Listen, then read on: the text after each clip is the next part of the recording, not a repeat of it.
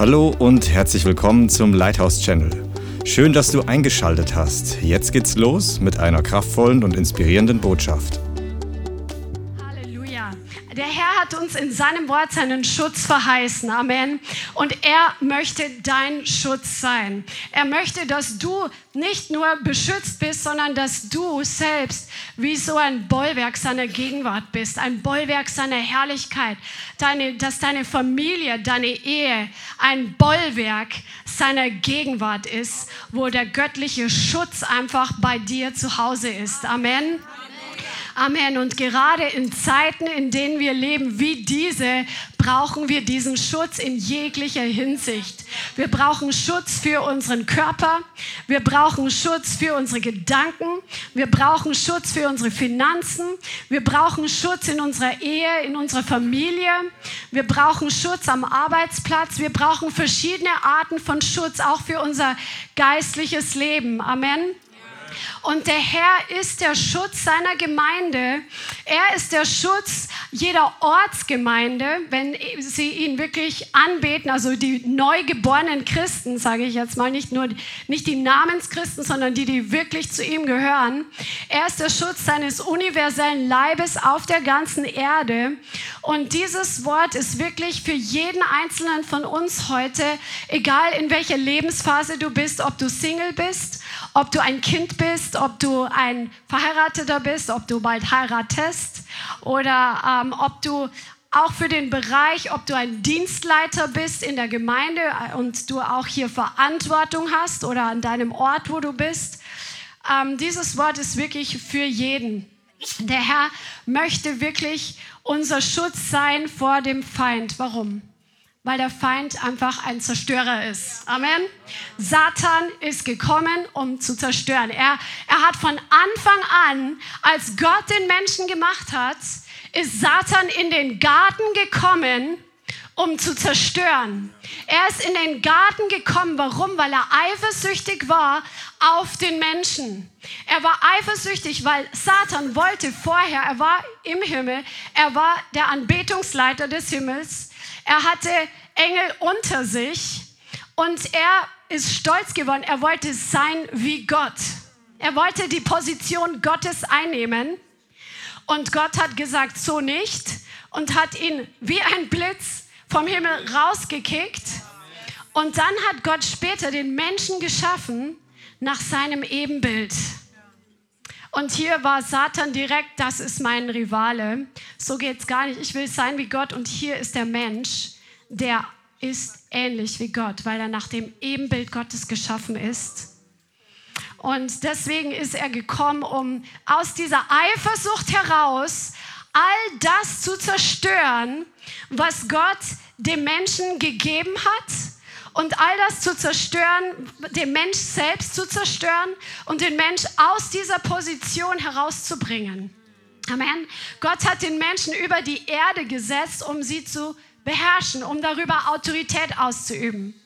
Und da, sein Plan war, das alles durcheinander zu bringen, aus Eifersucht heraus. Und wir wissen, Satan ist überhaupt kein fairer Gegner, sondern wenn er kommt, dann bringt er Verwirrung er bringt Zerstörung, er bringt den Tod, er bringt einfach nichts Gutes. Amen.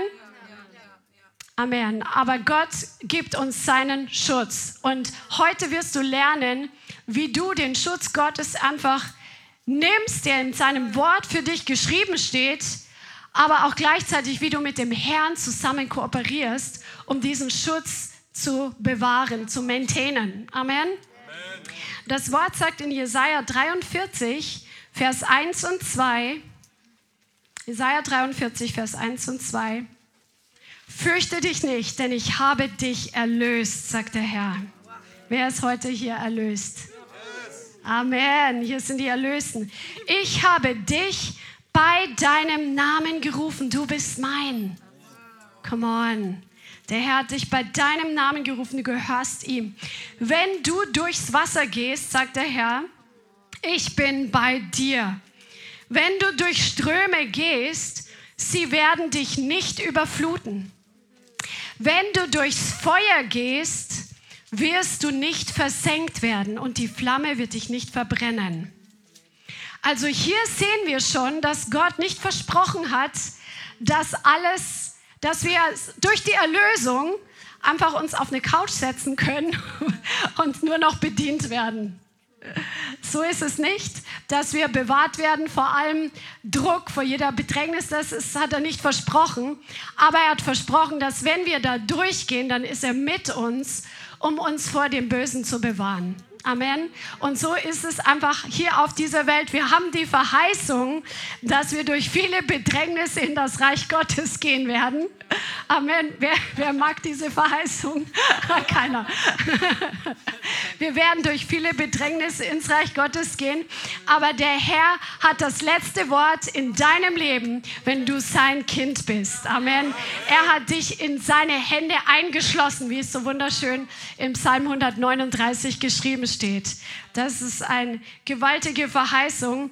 Und er erlaubt es, er, er hat keine verhätschelten Kinder. Ist das nicht interessant, oder? Gott hat keine verzärtelten, verhätschelten Kinder, die absolut nur verwöhnt sind, wie so kleine Paschas, kleine dicke Paschas, die dann irgendwie nur noch sich bedienen lassen, sondern er erlaubt uns durch Druck durchzugehen, er erlaubt uns durch Bedrängnisse durchzugehen, weil diese Dinge letztendlich zum Besten dienen werden, weil am Ende kommst du gestärkt hervor. Am Ende kommt was Besseres hervor als das, was vorher da war. Wenn du im Vertrauen mit dem Herrn da durchgehst. Genauso wie wir sehen bei Josef. Josef äh, hatte krasse Prophetien über sein Leben, hatte Träume von Gott, die waren einfach überwältigend. Und dann haben seine Brüder, weil er einfach ein Großmaul war und zu viel geplaudert hat, also pass auf, wem du deine Träume und Visionen erzählst. Amen die haben ihn verkauft und letztendlich ist er dann noch im Gefängnis gelandet, unschuldig. Eine Sache nach der anderen. Aber am Ende hat Gott genau das benutzt. Come on. Gott hat das letzte Wort, auch wenn du den Ausgang deiner Situation nicht kennst. Er hat das letzte Wort und Gott hat das am Ende gebraucht, um sein Volk zu bewahren, um die Ägypter zu bewahren, um sie am Leben zu erhalten. Gott hat den Spieß umgedreht. Das ist so gewaltig und so macht es der Herr immer wieder. Wir sehen es im Buch Daniel genauso. Meint ihr, das hat ihm gefallen, dass er verschleppt war, dass er einen anderen Namen einfach bekommt, dass er hier einfach in so einem okkulten Umfeld dienen soll? Das war kein keine tolle Sache. Aber das hat zum Besten gedient. Wir profitieren heute noch von seinem Glauben, weil er mit Gott durchgegangen ist. Amen. Und egal, wo du gerade durchgehst, wenn du an ihm festhältst, dann wirst du nachher etwas Herrlicheres sehen, als was vorher da war. Und dein Leben wird nicht nur für dich besser, sondern für andere zum Segen, weil das ist die Vervielfältigungs- ähm, der Vervielfältigungscharakter Gottes. Er ist überhaupt nicht zufrieden mit einem Samen. Aus einem Samen kann eine Pusteblume entstehen. Aber aus, auf dieser Pusteblume, wenn man drüber bläst, dann gehen tausend Samen in die Gegend. Und so soll dein Leben sein. Amen. Halleluja. Und jetzt lasst uns mal ein paar Verheißungen des Schutzes Gottes anschauen. Amen. 5. Mose 28, Vers 7.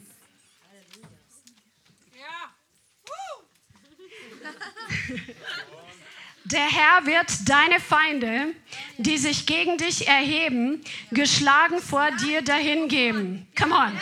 Auf einem Weg werden sie gegen dich ausziehen und auf sieben Wegen vor dir fliehen. Das ist das Wort des Herrn für dich. Und da wir im Neuen Testament sind, haben wir es meistens mit geistlichen Feinden zu tun, die aber unter anderem auch Menschen benutzen. Amen. Die, ähm, aber hier sagt der Herr, dass er dafür sorgen wird, dass sie auf allen Wegen vor dir fliehen. Psalm 18, Vers 3.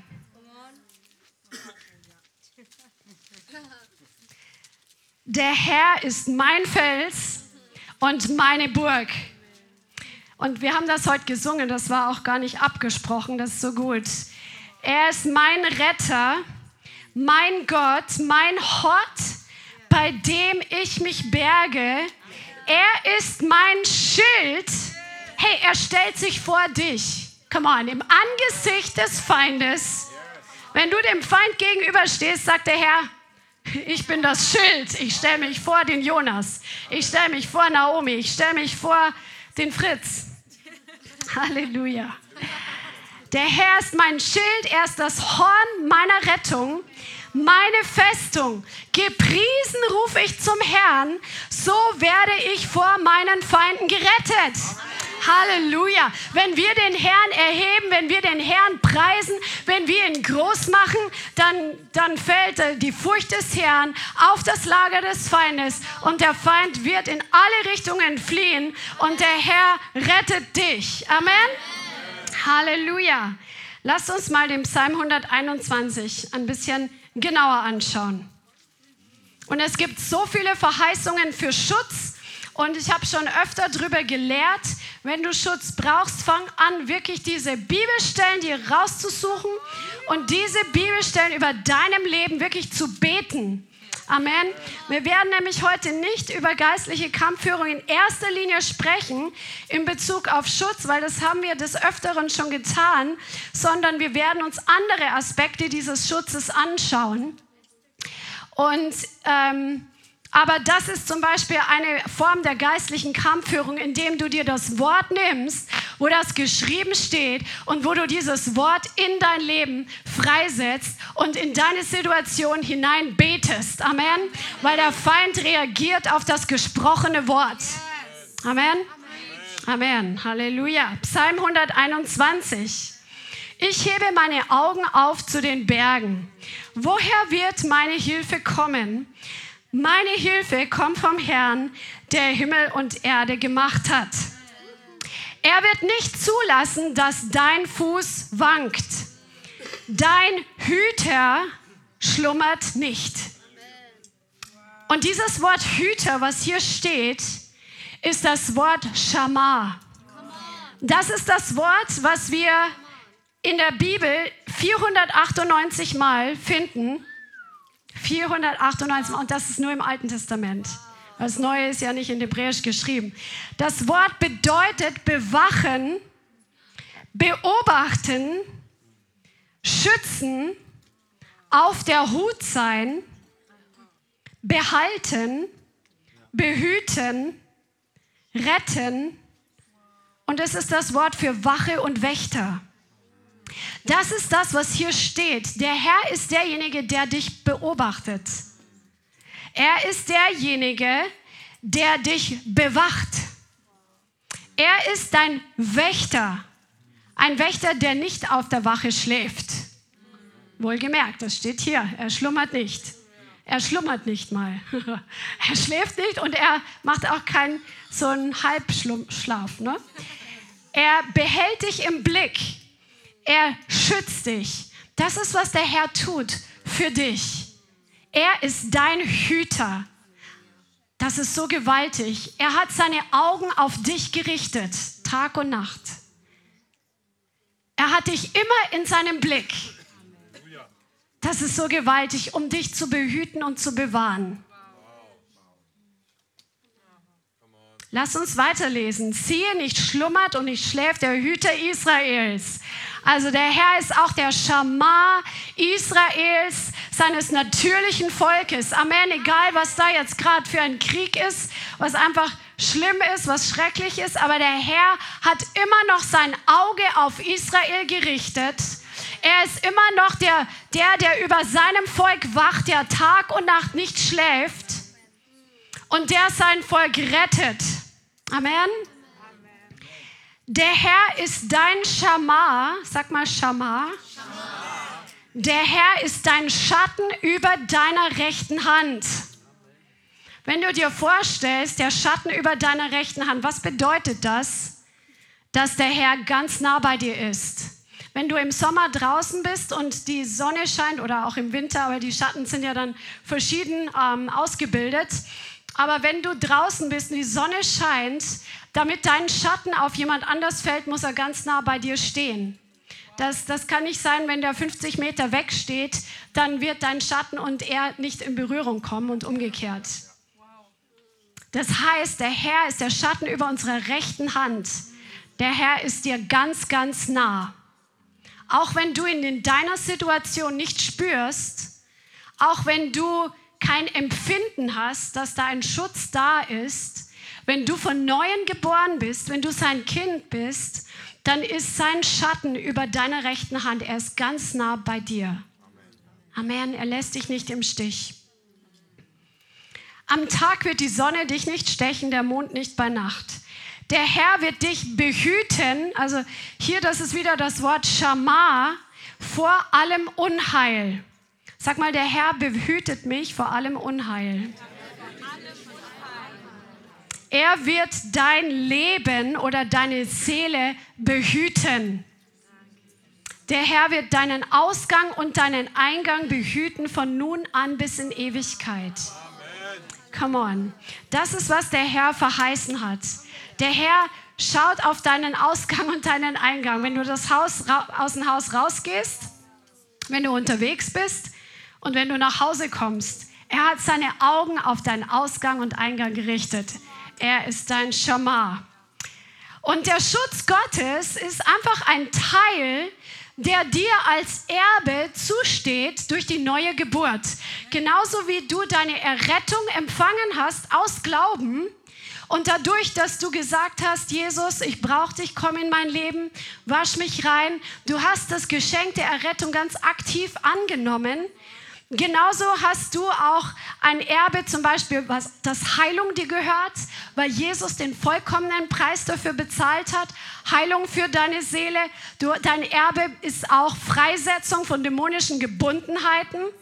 Dein Erbe ist auch, dass der Herr sagt, dass er dein Versorger ist, dass er für seine Kinder sorgt. Wir sollen uns keine Sorgen machen, was wir essen und trinken. Amen. Weil er auf uns achtet und genauso gehört zu diesem Erbe auch der Schutz.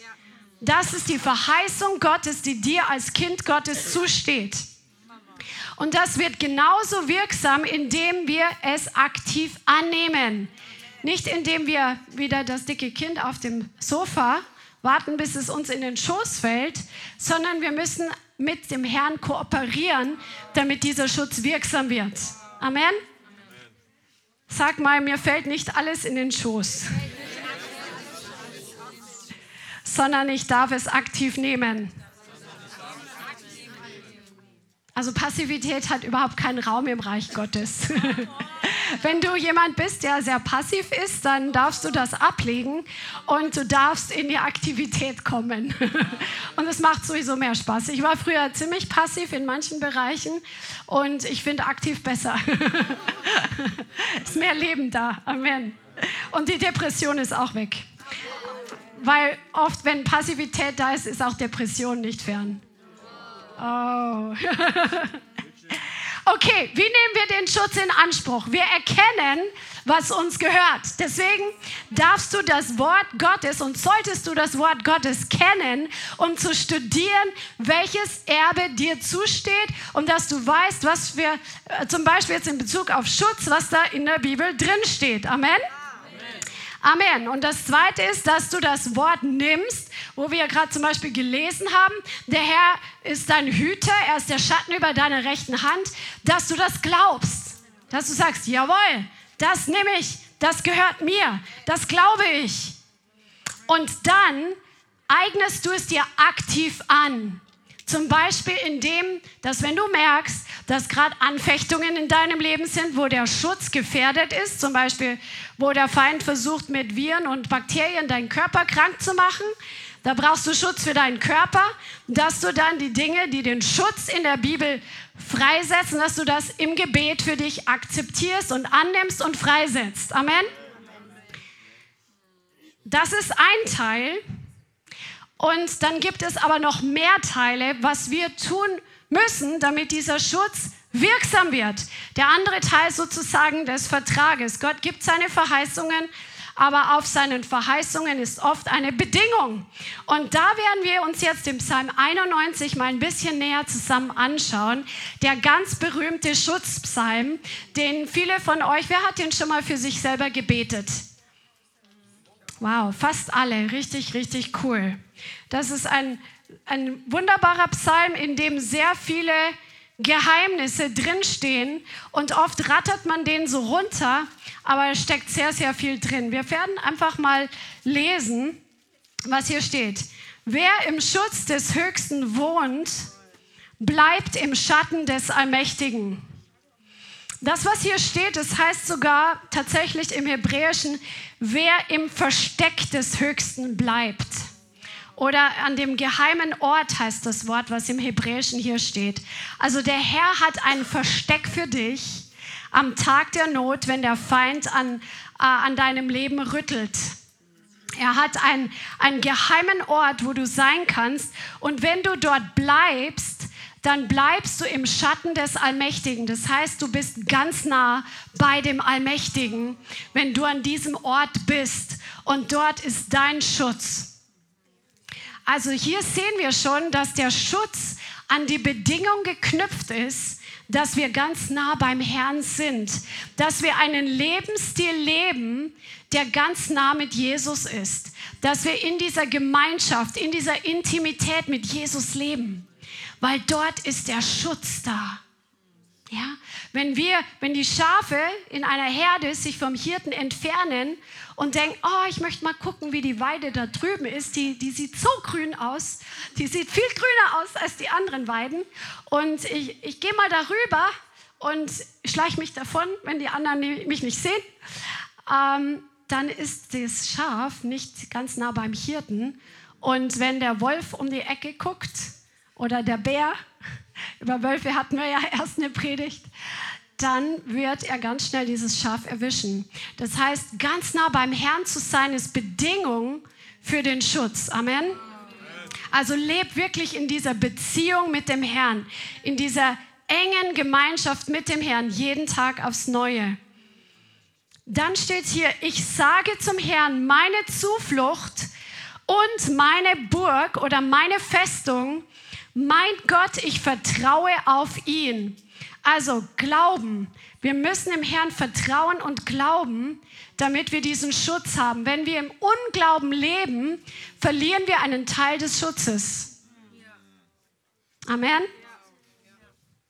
Denn er rettet dich von der Falle oder von der Schlinge des Vogelstellers. Was ist denn ein Vogelsteller? Das ein Vogelsteller ist ein Fallensteller. Jemand, der den Köder auslegt, ist auch ein anderes Wort dafür, was hier im Hebräischen steht.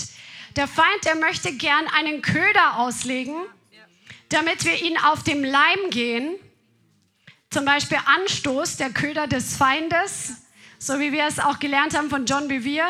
Wenn wir Anstoß nehmen, dann schlucken wir den Köder des Feindes, wenn wir uns aufregen über unsere Geschwister, über unseren Pastor, über, über unseren Vorgesetzten dann essen wir den Köder des Feindes und, kommen in, und werden in eine Situation gebracht, wo er über uns einen gewissen Einfluss hat und so verlieren wir den Schutz. Aber der Herr will dich davor bewahren, vor dieser Falle desjenigen, der den Köder auslegt und von der verderblichen Pest, also auch vor Krankheiten. Mit seinen Schwingen bedeckt er dich und du birgst dich unter seinen Flügeln. Schild und Schutzwehr ist seine Treue. Und das Wort, was hier steht, ist Wahrheit. In seiner Wahrheit ist Schutz. Das heißt, wir müssen in seiner Wahrheit leben. Wenn wir uns selbst anlügen, wenn wir uns selbst Dinge vormachen, wenn wir versuchen, anderen Menschen etwas vorzutäuschen, dann begeben wir uns aus dem Schutz, weil wir nicht in dieser Wahrheit und nicht in dieser Transparenz leben und wir werden angreifbar für den Feind. Also lass uns wirklich in der Wahrheit leben und uns selber gegenüber ehrlich sein und anderen gegenüber ehrlich sein, damit wir den Schutz Gottes nicht verlieren. Der Schutz ist immer im, im, im Radius seiner Wahrheit. Du fürchtest dich nicht vor dem Schrecken der Nacht, vor dem Pfeil, der am Tag fliegt. Also es sind zum Beispiel die Pfeile, die feurigen Pfeile, wenn Menschen böse über dich reden. Da brauchst du dich gar nicht davor zu fürchten, weil der Herr hat gut über dich geredet. seine Pfeile sollen, die Pfeile des Feindes sollen dich nicht treffen. Das böse Reden, die Flüche sollen dich nicht treffen. Come on. Tausend fallen zu deiner Seite, ach nee, vor der Pest, die im Finstern umgeht und vor der Seuche, die am Mittag verwüstet. Hier das Wort Seuche ist voll interessant für die, die es noch nicht gehört haben. Das Wort, was hier steht bei Seuche, das ist das Wort Keteb oder Ketev. Und die ehemaligen hebräischen Gelehrten, die haben hier gesehen, dass das, was hier als Seuche bezeichnet wird, sie haben einen Geist dahinter gesehen, der die Seuche bringt. Und dieser Spirit oder dieser Dämon aus der Hölle, der heißt Keteb. Und das ist das, worüber du Autorität nehmen kannst, wenn zum Beispiel die Corona-Infektion, was wie eine Seuche über die Erde gegangen ist, wenn das deinen Körper angreifen möchte, dann kannst du wie gegen einen Dämon Autorität ergreifen und diesem Geist befehlen, dich zu verlassen, weil das hat nichts, das darf dich nicht antasten. Hier steht es schwarz auf weiß, dass du Schutz davor hast. Amen. Amen. Halleluja. Halleluja. Tausend fallen an deiner Seite und zehntausend an deiner Rechten. Dich erreicht es nicht. Halleluja. Nur schaust du es mit deinen Augen und du siehst die Vergeltung an den Gottlosen, denn du sagst, der Herr ist meine Zuflucht. Du hast den Höchsten zu deiner Wohnung gesetzt. Du hast ihn zu deinem Aufenthaltsort, zu deinem Wohnort gemacht. Was ist er denn? Er ist das Wort Gottes. Wenn wir im Wort Gottes leben, wenn wir im Gehorsam des Wortes Gottes leben, dann hat er uns seinen Schutz verheißen, wenn das unsere Wohnung ist. Wie stark liebst du das Wort Gottes? Ist das Wort Gottes dein Zuhause? Ist das Wort Gottes deine Wohnung? Wird es zu Fleisch in deinem Leben, dass in dem, dass du es tust und nicht nur hörst, dort ist Schutz. Halleluja.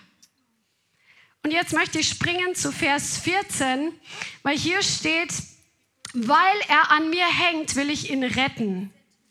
Ich will ihn schützen, weil er meinen Namen kennt. Das heißt, weil er an mir sich in Liebe festhält, heißt dieses Wort, was hier steht. Also da, das, dann werde ich ihn schützen oder das Wort, was hier eigentlich steht, heißt ihn erhöhen an hohe Orte weil er meinen Namen kennt. Also wenn dein Herz am Herrn hängt, wenn du den Herrn absolut liebst, dann wird er dich an hohe Orte bringen, wo der Feind nicht hinkommt, aber wo du auch erhöht bist, wo du, wo du auf deine Feinde heruntergucken kannst und wo du befördert bist. Amen. Und der letzte Vers ist, ist der beste, weil hier steht, ich sättige ihn mit langem Leben und lasse ihn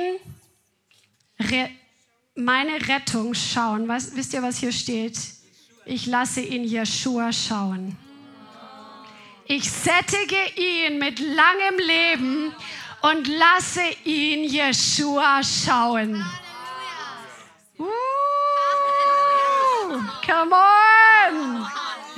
Come on, das ist dein Erbteil, dass der Herr dich sättigt dass du ein gesättigtes Leben hast, nicht nur so, Herr, hol mich hier raus, ich bin froh, wenn die Zeit hier vorbei ist, sondern dass dein, dass dein Leben gesättigt ist mit dem Guten, mit den Taten des Herrn, mit den, mit den Erweisungen Gottes, mit den Siegen Gottes.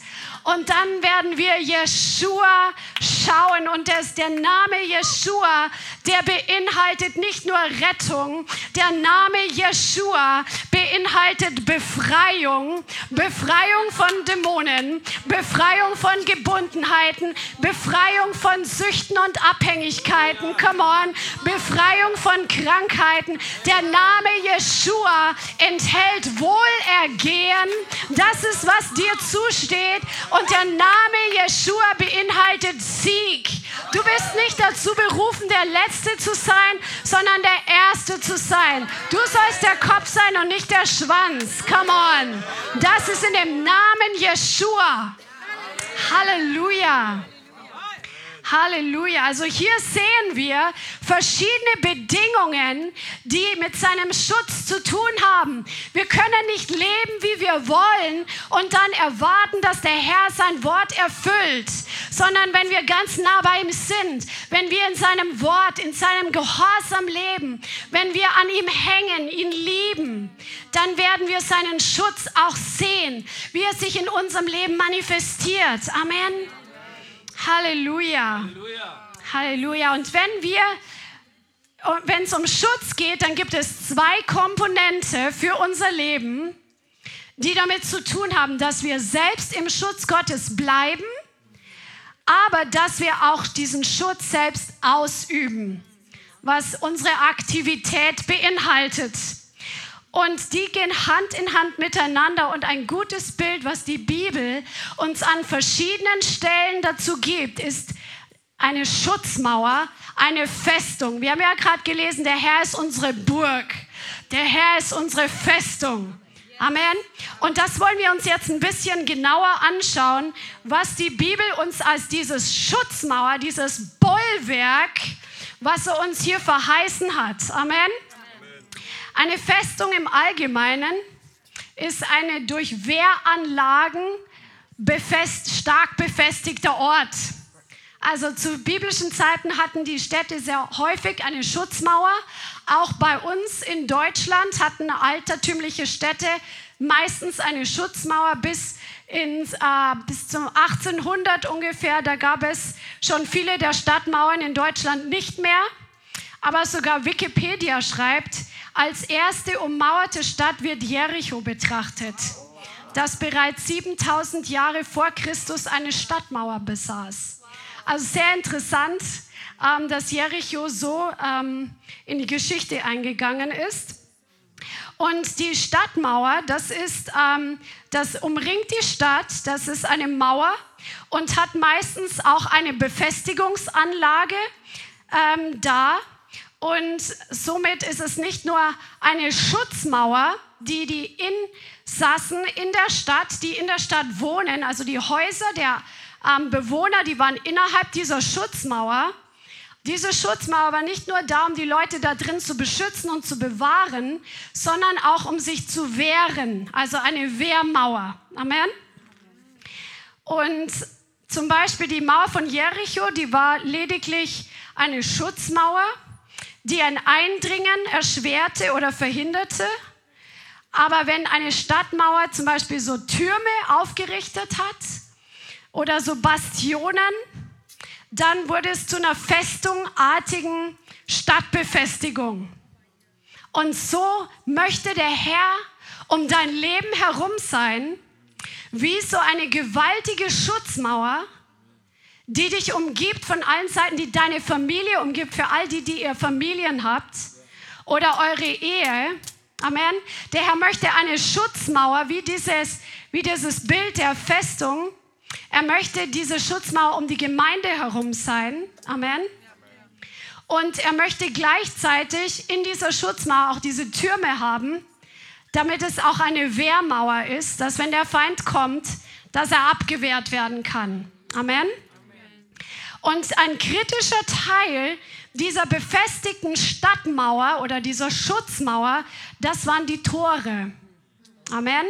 Und das ist jetzt ein bisschen auch ähm, biblische Auslegung oder prophetisches Verständnis, dass du lernst, was die Tore bedeuten, wenn du in der Bibel über Tore liest. Weil Tore werden sehr häufig erwähnt und wir müssen verstehen, was das bedeutet hier habe ich gefunden im Internet, die Tore der antiken Städte sind nicht so, wie wir es uns heute vorstellen, sondern das waren massive Tore, die waren zum Teil aus Stein, aus Eisen, Messing oder Holz und häufig mit Metallblech verkleidet. Sie waren groß und breit. Zum Beispiel das schöne Tor des Tempels Herodes erforderte 20 Männer, um es zu schließen, weil es diese Tore aus Messing waren. Also das waren massive Tore. Die Tore, die waren dazu da, um die Tore zu schließen, dass keiner rein kann, der nicht rein soll. Amen. und um Schutz auszuüben, ganz besonders in Zeiten des Krieges, in Zeiten der Nacht. Und die Tore waren tagsüber geöffnet, damit ein freies Kommen und Gehen der Bürger möglich war. Aber aus Sicherheitsgründen wurden sie im Allgemeinen geschlossen. Diese Tore in der Stadt. Und wer die Tore so einer Mauer beherrscht hat, wer darüber die Autorität hatte, der beherrschte eigentlich die ganze Stadt. Also die Tore waren die kritischen Bereiche der Stadt. Und was an den Toren noch passiert ist, schauen wir uns gleich an. Die Tore, die waren der Hauptangriffspunkt des Feindes. Merkt ihr das? Wir kommen nachher noch, das hat eine symbolische Bedeutung, denn auch dein Leben hat Tore. Das hat eine symbolische Bedeutung. Der Feind will die Tore in Besitz nehmen. Weil wenn er die Tore in Besitz nehmen kann, dann kann er die Stadt in Besitz nehmen. Dann kann er den Inhalt dieser Stadt zerstören, ausbeuten, ausrauben, alles Mögliche damit machen. Und eine falsche dämonische Autorität ausüben, die nie gut ausgeht. Amen. Deswegen ist es wichtig, dass wir unsere Tore unseres Lebens kennen und behüten. Stupst mal deinen Nachbarn an und sag, schlaf nicht ein.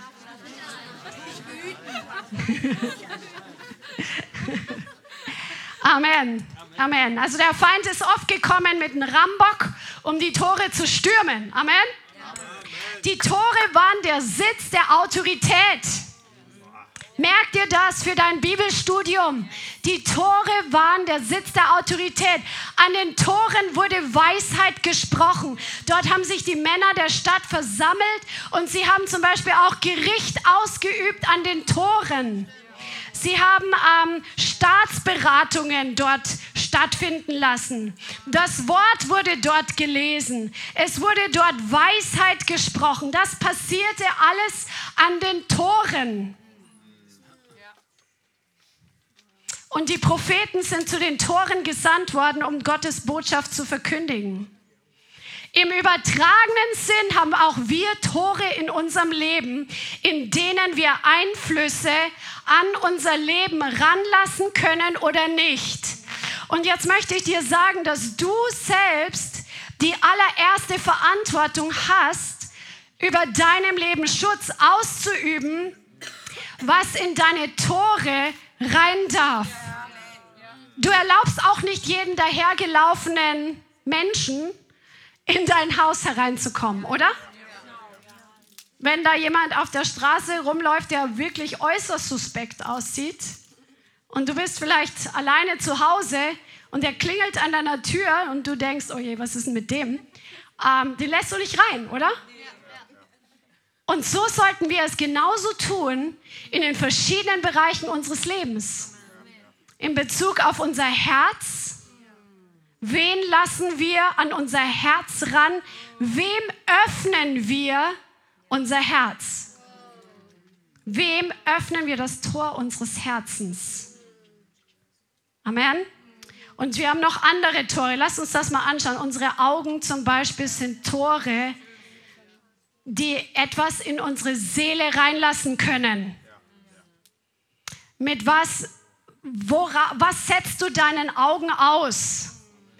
Wenn wir bestimmte Filme anschauen, gewalttätige Filme oder Medien, Computerspiele oder okkulte Sachen, Hexerei, Zauberei, wir öffnen die Tore durch unsere Augen für unser Herz. Wir öffnen die Tore dem Feind, dass er in unserem Herzen wirken kann. Weil Augen sind ein Tor für dein Herz. Schreib dir das auf. Deine Augen sind ein Tor deines Herzens. Weil du anfangen wirst, dich damit zu beschäftigen, und du wirst anfangen, dir darüber Gedanken zu machen und die geistliche Substanz, die dahinter steckt, aufzunehmen. Oder ähm, was weiß ich, so Liebesschnulzen. Manche lesen ja solche Sachen. Also was setzt du deinen Augen aus? Was erlaubst du deinen Augen zu sehen?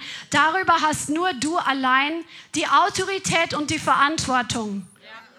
Du kannst nicht alles Mögliche anschauen und dann sagen, der Herr schützt mich schon. Er hat ja gesagt, er ist mein Schutz. Das ist deine und meine Verantwortung. Amen. Unsere Ohren sind auch ein Tor für unser Herz, was wir hören. Zum Beispiel, welche Lehre wir uns anhören. Welche biblische Lehre, weil es gibt alles Mögliche. Und heute im Internet kannst du ja einfach wild drauf zugreifen. Hörst du dir Botschaften an, die voller Unglauben sind und dir den Glauben an den Heiligen Geist ausreden? Oder hörst du dir was an, was dein Glauben stärkt? Du allein bestimmst darüber. Oder welchen Menschen schenken wir Gehör? Welchen Menschen hören wir zu? Weil unsere Ohren sind Tore fürs Herz. Was Menschen reden, das kann unser Herz hineinkommen. Wer kennt das schon mal? Jemand hat einen Satz gesagt, sei es was Negatives oder was Positives, und es hat dich noch ewig beschäftigt, vielleicht sogar tagelang noch. Genau, das sieht man, dass das nicht hier rein und hier raus geht, sondern dass es hier rein geht und hier drin arbeitet. Und wir müssen vorher überlegen, wie wir zuhören. Und wenn wir es nicht verhindern können, müssen wir eben zum Beispiel, wenn jemand uns nur zutextet mit lauter Müll und wir können dem gerade nicht ausweichen, zum Beispiel manchmal am Arbeitsplatz zum Beispiel, dann müssen wir halt danach das rauskicken und sagen in Jesu Namen, ich reinige mich jetzt, Jesus, mit deinem Blut von dem ganzen Murren und Knurren, was ich jetzt gehört habe, von dieser ganzen Meuterei, die ich jetzt mitbekommen habe. Wasch mich mit deinem Blut und ich weigere mich, darüber länger nachzudenken. Ja? Mach das, damit dein Herz geschützt ist und damit das Wort darin wachsen und zunehmen kann. Amen. Musik, welche Musik wir hören, das ist auch so wichtig. Du kannst nicht weltliche Musik hören und sagen, es ist alles neutral. Der Teufel hat auch seine Lobpreisleute, die ihn preisen auf alle möglichen Arten und Weisen. Das habe ich übrigens letzte Woche ging es ja um Altäre. Wenn so ein mächtiges Konzert stattfindet, das ist auch ein Altar. Das ist auch ein Altar der Finsternis. Meistens, wenn es ein christliches Konzert ist, wo der Herr wirklich erhoben wird und nicht die Sänger irgendwie. Ähm, also es gibt ja auch Bands, die mehr die Aufmerksamkeit auf sich ziehen als auf den Herrn. Ähm, also das sind immer verschiedene Altäre, die da gebaut werden, nur zu, als Nebeneinschub. Dann, was ist noch ein Tor in unserem Leben? Gemeinschaft. Welchen Menschen erlauben wir Einfluss in unserem Leben zu nehmen? Welchen Menschen öffnen wir uns? Weil wenn wir die Tore öffnen, können sie in unser Inneres herein. Das heißt, du erzählst nicht jedem deine Geheimnisse und du erzählst nicht jedem alles Mögliche, sondern du solltest weise sein und den richtigen Menschen die Dinge erzählen, die dich bewegen, weil du weißt, du kannst dir hier vertrauen. Öffne dich nicht Menschen, von denen du nicht weißt, was sie in dein Leben bringen wenn du nicht weißt, welchen Spirit sie haben. Ob sie vielleicht einen Geist der Manipulation und Kontrolle haben. Und öffne dich Menschen nicht, von denen du nicht weißt, was sie mit deinen Informationen machen. Menschen, die bei dir schlecht über andere reden, die werden woanders über dich schlecht reden. Das kannst du dir einfach schon mal grundsätzlich merken.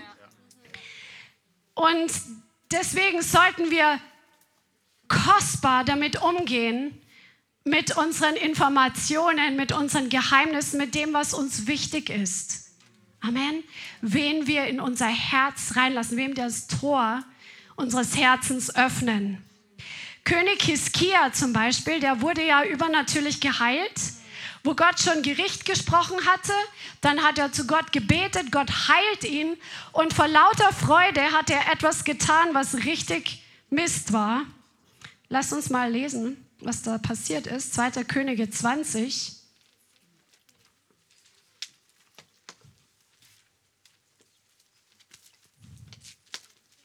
Also er war erst todkrank. Ein Prophet kommt zu ihm, sagt, bestell dein Haus. Er betet zum Herrn. Prophet kehrt um zu ihm und richtet ihm aus, dass der Herr ihn heilt. Und dann steht im Vers 12, in jener Zeit sandte Merodach Baladan, der Sohn Baladans, der König von Babel. Waren das Freunde von Israel? Nein, die waren keine Freunde. Brief und Geschenk an Hiskia, denn er hatte gehört, dass Hiskia krank gewesen war.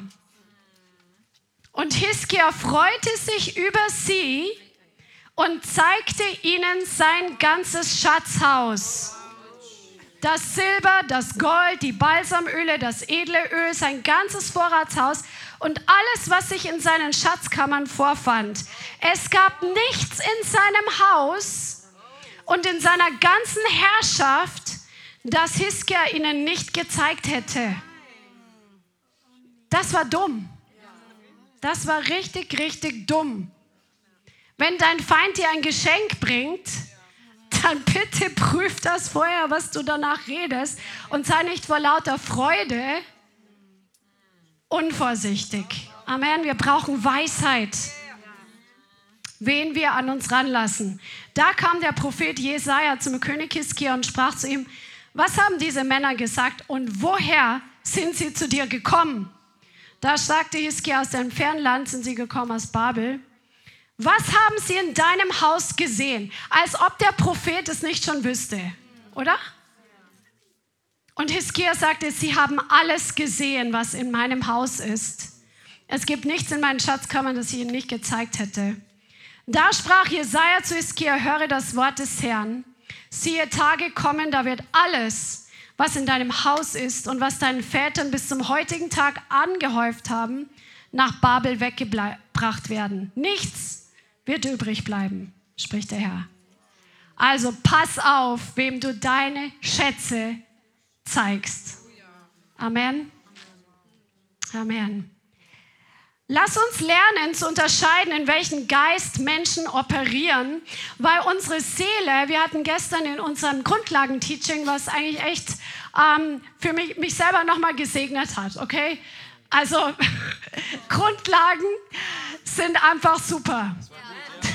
Amen, danke Marcel. Grundlagen sind so gut, es hat mich nachher selber noch am meisten gesegnet, wahrscheinlich von euch allen. Und hier ging es um Geist und Seele und Leib, was bei der neuen Geburt passiert ist. Und unsere Seele ist ja der Bereich in uns, der so zwischen dem Körper und dem Geist steht. Ja?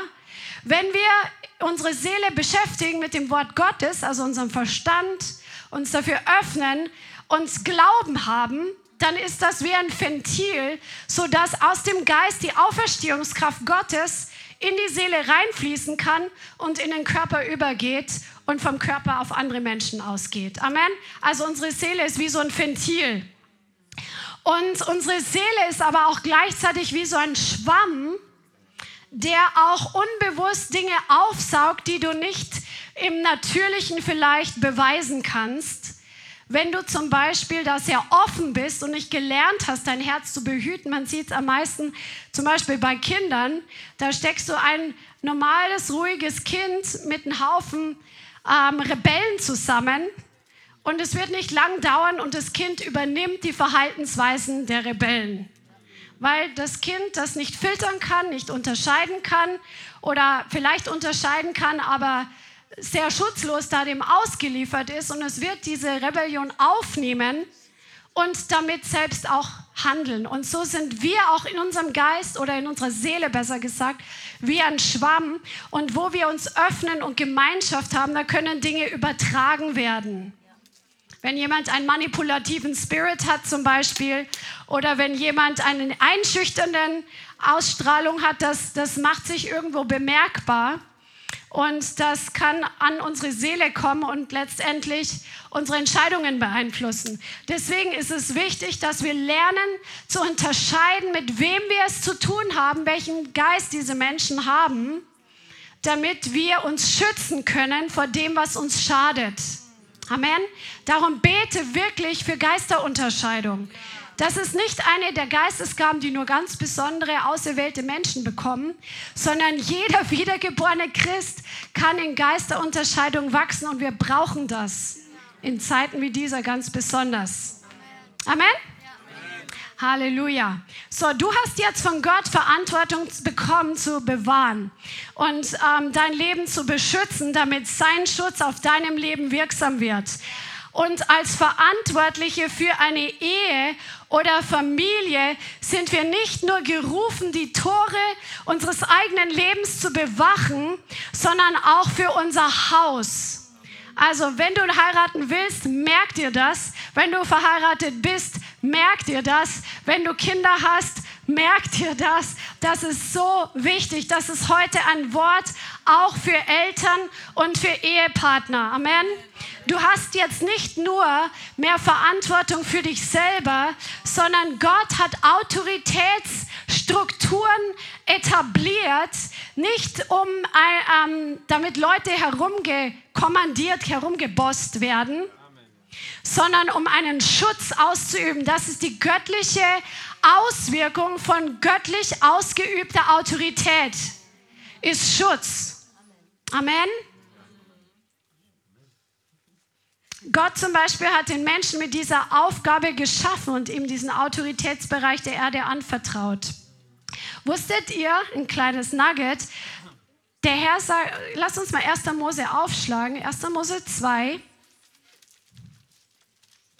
Gott hat den Menschen geschaffen und er hat ihn, Vers 8, und Gott, der Herr, und der Herr Gott pflanzte einen Garten in Eden und er setzt in Osten und er setzte den Menschen dorthin, den er gebildet hatte. Und dieses Wort Garten ist das Wort Garn und es bedeutet eingezäunter Bereich, eingezäunte Anlage. Eden war, was Gott geschaffen hat und in Eden war dieser Garten, dieser eingezäunte Bereich, das war der erste, der erste Befestigungswall, der erste beschützte Ort und Adam hatte die Aufgabe, den Garten oder der Mensch den Garten zu bebauen, also dort zu dienen, Dinge hervorzubringen und zu bewahren, Schamar. Zu beobachten, zu behüten, zu beschützen, zu wachen und einfach aufzupassen, dass da nichts reinkommt, was nicht reingehört. Und das ist die grundsätzliche Aufgabe des Menschen. Das heißt, du bist dafür geschaffen und dafür ausgerüstet, zu bebauen, was hervorzubringen aus deinem Leben, aber gleichzeitig das, was Gott dir gegeben hat, zu schamaren, zu bewahren. Dafür bist du ausgerüstet. Wir müssen auf der Hut sein. Und das bedeutet immer zu beobachten. Wenn eine Schutzmauer um eine Stadt herum war, dann gab es die Leute, die die Stadt beschützt haben die verschiedene Positionen hatten und die haben beobachtet, ob der Feind kommt, um gegebenenfalls Alarm zu schlagen. Ding, ding, ding, ding, ding. Alle Wächter auf die Mauer. Holt eure Waffen. Der Feind drückt an. Ja, das bedeutet erstmal zu gucken. Also wenn du ein wenn du dein Leben bewahrst, dann musst du gucken, wo der Feind kommen möchte und das identifizieren. Wenn von ferne jemand gekommen ist zu einer Stadt, dann musste, mussten die Leute auch gucken, ist es Freund oder Feind? Und so sollst du über dein Leben schamaren, mit was du es zu tun hast. Freund oder Feind. Und ich spreche vor allem geistlich, aber auch die Menschen, mit denen wir zu tun haben. Amen. Oder die Atmosphären, in die wir kommen.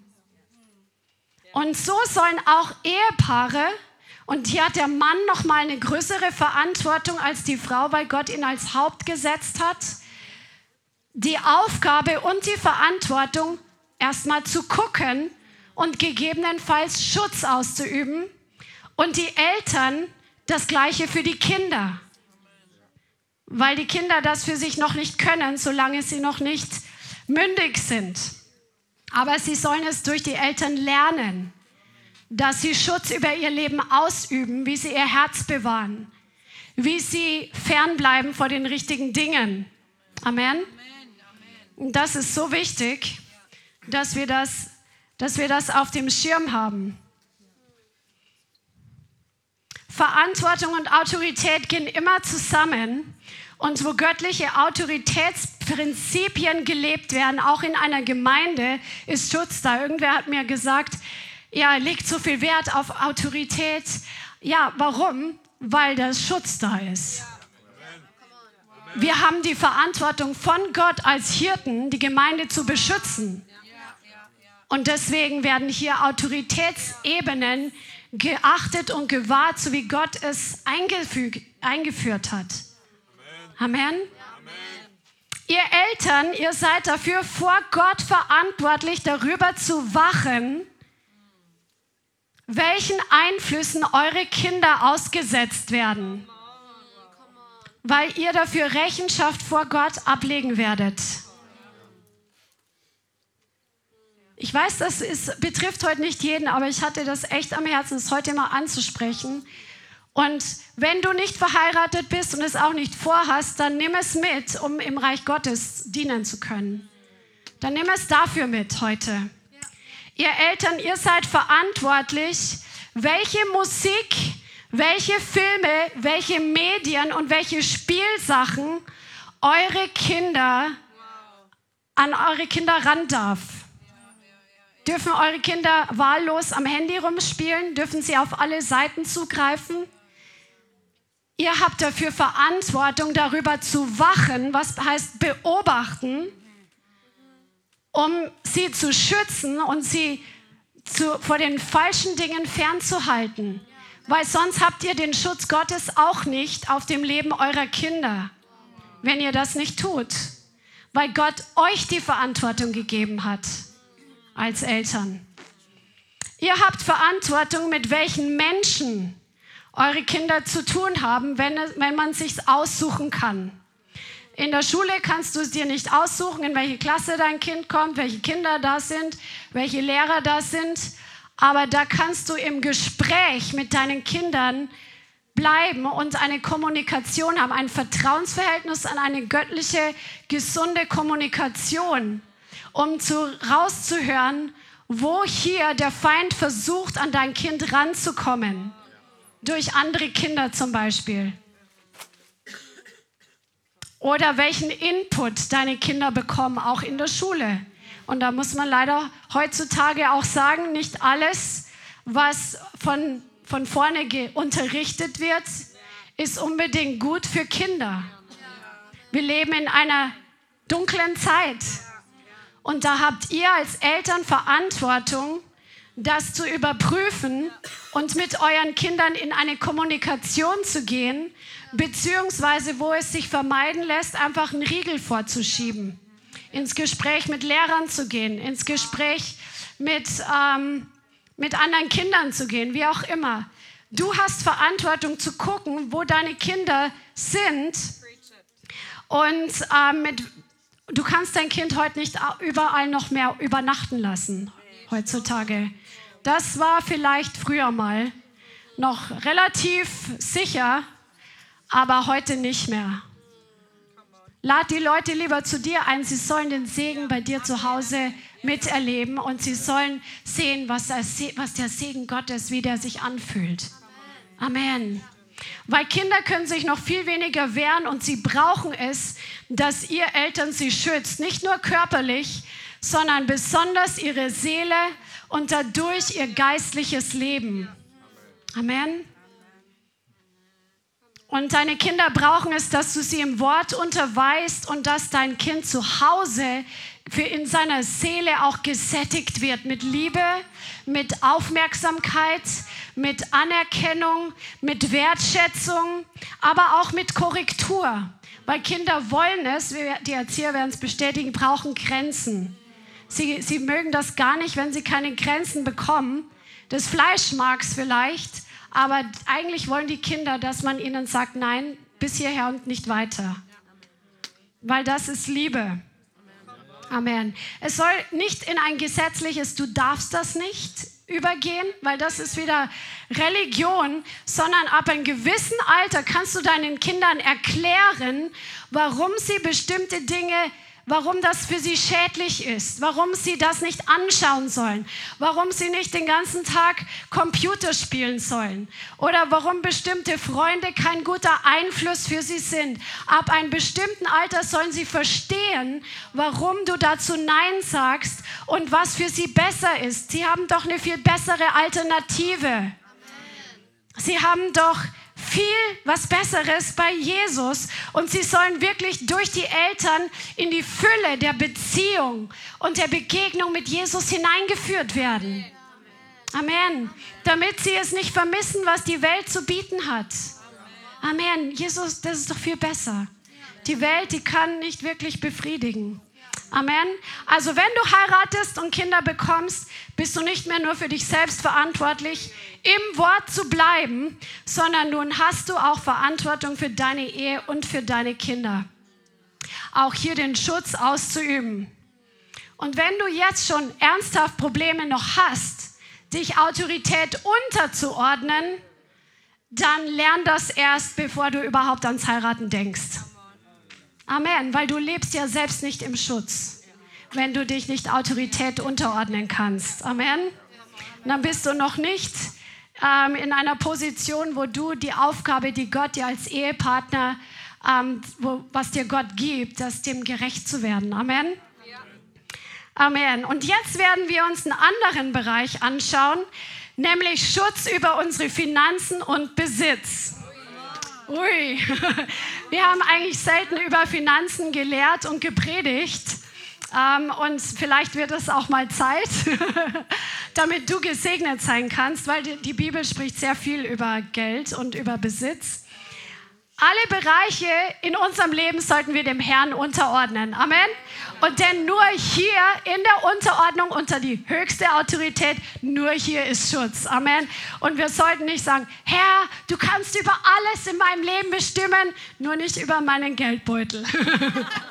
Sondern dann ist nämlich dein Geldbeutel nicht im Schutz Gottes. Amen. Also nur wo du ihm die Herrschaft überlässt, da kann er Schutz ausüben. Und wir wissen, dass das Wort uns Verheißungen gibt über göttliche Versorgung. Aber viele haben einen Riss in ihrer Schutzmauer, weil sie sich in diesem Bereich nicht dem Wort Gottes untergeordnet haben. Amen. I'm trying. Lass uns mal Malachi aufschlagen. Eine der berühmtesten Stellen, wo es um den Schutz Gottes auf unserem Besitz geht. Und jetzt schalt nicht auf, kenne ich schon, weiß ich schon, alles schon gehört.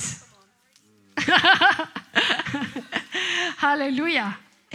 Malachi 3, Vers 6.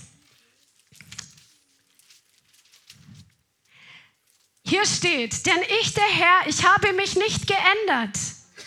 Aber ihr Söhne Jakob, ihr habt nicht aufgehört Söhne Jakobs zu sein, ist hier damit gemeint. Und was heißt Jakob? Betrüger. Ihr habt nicht aufgehört, Söhne, Nachkommen des Betrügers zu sein. Seit den Tagen eurer Väter seid ihr von meinen Ordnungen abgewichen und ihr habt sie nicht beachtet. Kehrt um zu mir, und ich kehre um zu euch. Wow, come on. Hier wieder eine Verheißung mit zwei Seiten. Kehrt um zu mir, sagt Gott, und ich kehre um zu euch. Naht euch Gott, dann naht er sich euch. Ihr aber sagt, worin sollen wir umkehren? Darf ein Mensch Gott berauben oder betrügen? Ja, ihr beraubt mich. Ihr aber sagt, worin haben wir dich beraubt? Im Zehnten und im Hebopfer oder in den Abgaben. Mit dem Fluch seid ihr verflucht, mich aber beraubt ihr weiterhin die ganze Nation. Bringt den ganzen Zehnten in das Vorratshaus, damit Nahrung in meinem Haus ist. Und prüft mich doch darin, spricht der Herr der Herrscher, ob ich euch nicht die Fenster des Himmels öffnen und euch Segen ausgießen werde bis zum Übermaß. Und ich werde um euretwillen den Fresser bedrohen, damit er euch die Frucht des Erdbodens nicht verdirbt und damit euch der Weinstock auf dem Feld nicht fruchtlos bleibt, spricht der Herr der Herrscher. Und alle Nationen werden euch glücklich preisen, denn ihr werdet ein Land des Wohlgefallens sein, spricht der Herr. Also es geht um Schutz auf Finanzen. So, und hier geht es jetzt um den Zehnten. Und Gott sagt, die Leute haben ihm den Zehnten nicht gebracht und haben ihn dadurch beklaut. Du kannst also Gott beklauen weil der Zehnte ihm gehört. Und manche sagen jetzt, ja, wir sind doch im Neuen Testament, das steht doch im Alten Testament drin. Wisst ihr, dass der Zehnte schon gegeben wurde, bevor es das Gesetz gab? Bei Abraham. Abraham hat Melchisedek den Zehnten gebracht. Aber wenn dir das nicht reicht als Beweis, dass es heute noch gilt, Jesus spricht selbst über den Zehnten, als er sagt über die Pharisäer und Schriftgelehrten, dass sie die Minze und den Kümmel und den Dill sogar verzehnten. Und er sagt, dass es nicht verkehrt ist, aber er sagt, dass sie halt andere Dinge dafür vernachlässigen. Aber er sagt nicht, sie sollen das sein lassen. Er sagt nicht, dass es verkehrt ist, den Zehnten zu bringen, sondern das ganze Gesetz zu erfüllen. Und Jesus hat das Gesetz erfüllt, aber der, das, der Zehnte, er hat das nicht aufgehoben, das Gesetz. Er hat kein Gesetz weggenommen. Er hat nicht, wie Christian immer so schön sagt, das ausgeschnitten aus der Bibel und gesagt, das gilt jetzt nicht mehr, sondern er hat es erfüllt. Und auf diesem Wort steht die Verheißung. Und hier steht sogar, wer den Zehnten nicht gibt, dass ein Fluch auf ihn kommt. Hier im Vers 9, damit ihr es nochmal vor Augen habt, mit dem Fluch seid ihr verflucht, weil sie den Zehnten nicht gegeben haben. So, jetzt lasst uns mal angucken, was für Bedingungen hier stehen, die mit dem Zehnten zu tun haben. Hier sagt Gott, wir sollen den ganzen Zehnten bringen. Vers 10, bringt den ganzen Zehnten in das Vorratshaus. Der ganze Zehnte bedeutet, der ganze Zehnte von allem, was an Finanzen in deine Hände kommt, Gott den zehnten Teil zu geben. Ja, also auch Geschenke oder staatliche Zuwendungen oder Unterstützungen, davon den Zehnten zu geben und zwar nicht irgendwo hin, sondern in das Vorratshaus, damit Nahrung in meinem Haus ist. Also du bringst den Zehnten an den Ort, wo du geistlich gespeist wirst und wo du geistlich genährt wirst. Und zwar den ganzen Zehnten. Den ganzen Zehnten, nicht aufgeteilt, sondern den ganzen Zehnten. Jetzt mache ich mich vielleicht heute unbeliebt, ist mir egal, das ist das Wort Gottes. es ist das Wort Gottes. Ich lese euch nichts anderes als das Wort. Amen. Du bist ja heute hier, um das Wort zu hören, oder? Und zwar, du gibst den ganzen Zehnten vom Brutto. Ja, warum? Weil der Staat, der Staat, der holt sich auch nicht deine Steuern vom Netto. Der Staat und Gott ist größer als der Staat. Gott ist größer als der Staat. Wenn du schon den Staat und deiner Krankenkasse und diesen ganzen Sozialversicherungen von deinem Brutto gibst, wie viel mehr sollten wir Gott von unserem Brutto den Zehnten geben? Amen. Amen, Amen. Und dann sagt Gott sogar, wir sollen ihn darin prüfen. Das ist das Einzige, wo Gott sagt, wir sollen ihn prüfen.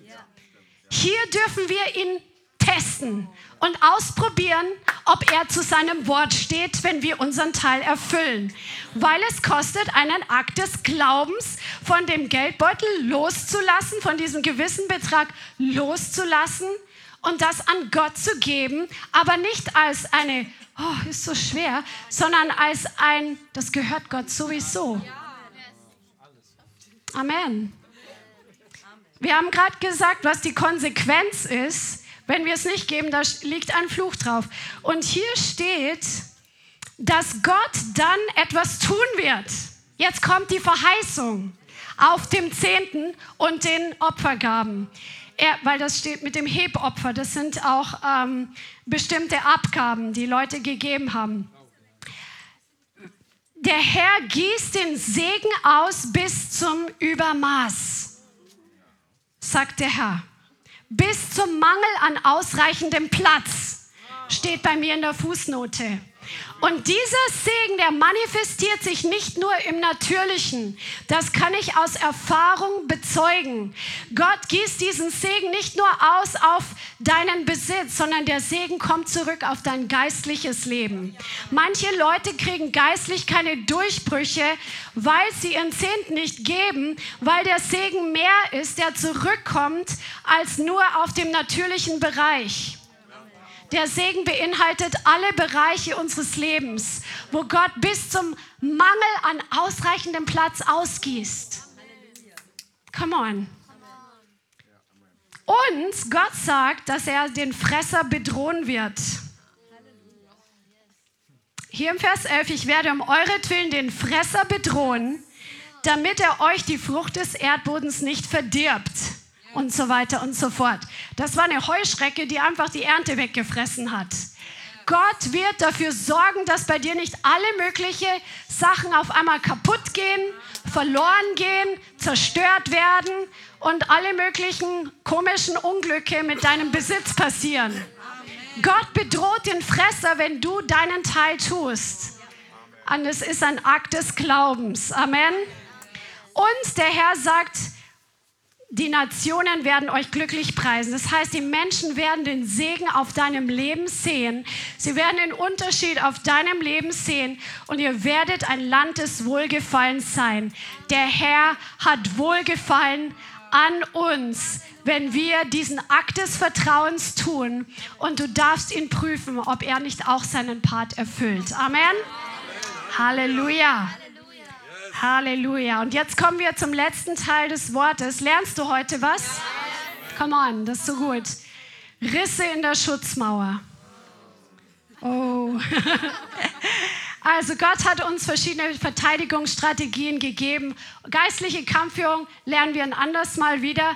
Aber wenn du, wenn du Strategien brauchst, wie du um Schutz für dein Haus beten kannst oder für dein Leben, dann guck auf YouTube ähm, meine Serie über geistliche Kampfführung. Das erste oder zweite Video heißt, wie du eine geistliche Schutzmauer baust.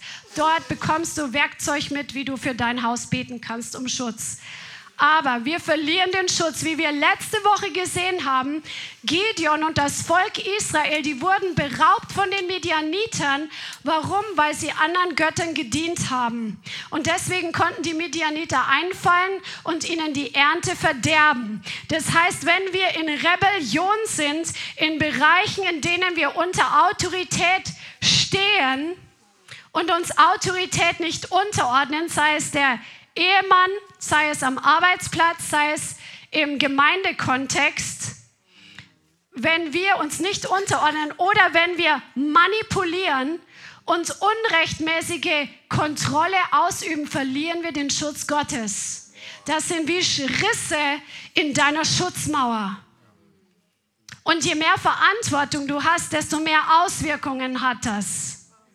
Wenn du in Rebellion bist, wenn du als Leiter einer Gruppe unter Autorität stehst und Autorität hast, aber du selbst bist in Rebellion deiner Leiterschaft gegenüber, dann hat die ganze Gruppe drunter zu leiden, die unter deiner Autorität steht. Ein weiterer Riss in der Schutzmauer ist Ungehorsam Gott gegenüber. Du ignorierst seine Zurechtweisung. Du ignorierst seine Korrektur weil sie vielleicht von, aus dem Mund einer Person kommt, die du verachtest, die aber über dich Autorität hat oder die Einblick in dein Leben hat. Oder vielleicht, weil es dein Ehepartner ist. Vor dem habe ich eh keinen Respekt. Ja, du verlierst den Schutz, wenn du im Ungehorsam bist. Wir verlieren den Schutz. Ein weiterer Riss in der Schutzmauer ist, wenn wir im Fleisch wandeln und nicht im Geist. Amen. Da haben wir die Tore unserer Schutzburg geöffnet. So, Feind, du kannst reinkommen. Du kannst jetzt zerstören. Wenn wir zu Hause, wenn Eltern streiten, dann haben die Kinder keinen Schutz. Wenn wir im Fleisch wandeln, zum Beispiel, wenn wir im Herzen Groll und Bitterkeit haben, verlieren wir einen gewissen Teil unseren Schutz, den Gott uns geben möchte. Wenn wir Anstoß nehmen und voller Zorn sind, verlieren wir Schutz. Amen. Oder wenn wir nach den eigenen Vorstellungen und Lüsten und Ideen, Wünschen und Plänen gehen, wir verlieren den Schutz Gottes, weil er möchte, dass wir ganz nah bei ihm sind, dass wir im Gehorsam, im Schatten seiner Wege wandeln. Amen. Im Schatten seiner Gegenwart. Und wir haben keinen Schutz, wo wir alte Bindungen haben, für, wenn Gott sie ans Licht bringt. Also für eine gewisse Zeit schon, aber wie wir oft gesagt haben, Gott hat mit jedem von uns einen Prozess der Heilung, der Befreiung, der Wiederherstellung von alten Seelenbindungen, von dämonischen Bindungen und von ähm, Seelenwunden. Und wo wir aber dem Heiligen Geist nicht erlauben, in unserem Leben aufzuräumen, verlieren wir ein Stück Schutz. Amen. Weil wir dann zum Beispiel getriggert werden durch bestimmte Menschen oder Situationen und dann fleischlich reagieren und dann kommt Zerstörung hervor. Dann können wir nicht, dann können wir beten, was wir wollen. Alle Schutzgebete der Bibel, alle Schutzbibelstellen proklamieren, das Blut Jesu proklamieren. Wir können binden und lösen, was wir wollen. Wenn wir im Fleisch leben, dann haben wir keinen Schutz. Das gehört immer zusammen. Amen. Aber wenn wir in der Gemeinde zum Beispiel, wir haben in der Gemeinde auch eine geistliche Schutzmauer, wenn wir uns unterordnen, wenn wir Einheit haben miteinander, dann fließt das Öl des Heiligen Geistes auf die ganze Gemeinde, wie es im Psalm 133 steht. Aber zum Beispiel, wenn wir über andere Geschwister negativ reden, dann bringen wir Risse in die Schutzmauer der Gemeinde. Und in, je höher du in Verantwortung und in Autorität bist, desto mehr Auswirkungen hat es. Der Herr hat einen höheren Maßstab von Heiligkeit für Leiterschaft als für die, die vielleicht gerade frisch geborene Babychristen sind. Wir kriegen geistliche Risse in der Schutzmauer durch Anstoß, durch Murren, durch Heuchelei und Verrat oder ungöttliche Allianzen. Und das ist heute dran, dass wir hier unser Leben überprüfen und dass wir gucken, wo hast du von deiner Seite her den Schutz Gottes verlassen? Wo ist ein Riss in deiner Schutzmauer deines Lebens, deines persönlichen Lebens mit Jesus? Oder in deinem Verantwortungsbereich oder in der Gemeinde im Verantwortungsbereich? Wo ist vielleicht ein Riss in der Schutzmauer, wo du am Arbeitsplatz Verantwortung hast. Und der Herr möchte, dass heute diese Risse vermauert werden, dass die Schutzmauer wieder intakt ist. Oder wo hast du deine Tore deines Lebens geöffnet oder in deiner Familie, in deiner Ehe, dass der Feind hereinkommen konnte? Und da möchte der Herr heute Nägel mit Köpfen machen, indem dass du Buße tust, wo es dran ist und dass du göttliche Entscheidungen triffst, damit sein Schutz auf deinem Leben wirksam ist. Amen. Amen. Lass uns jetzt in die Gegenwart Gottes kommen.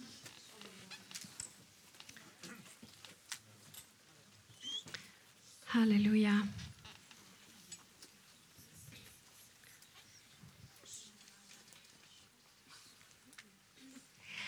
Halleluja. Geh einfach zum Herrn mit dem, was was dich jetzt einfach bewegt hat. Wenn da, wenn da keine Risse in deiner Schutzmauer sind und ist alles intakt, dann kannst du den Herrn einfach preisen oder der Herr zeigt dir jemand, für den du jetzt beten sollst, dass wirklich diese Schutzmauer in seinem Leben wiederhergestellt wird. Halleluja. Lass uns einfach jetzt zum Herrn gehen. Shurababasa katarababosa kataya.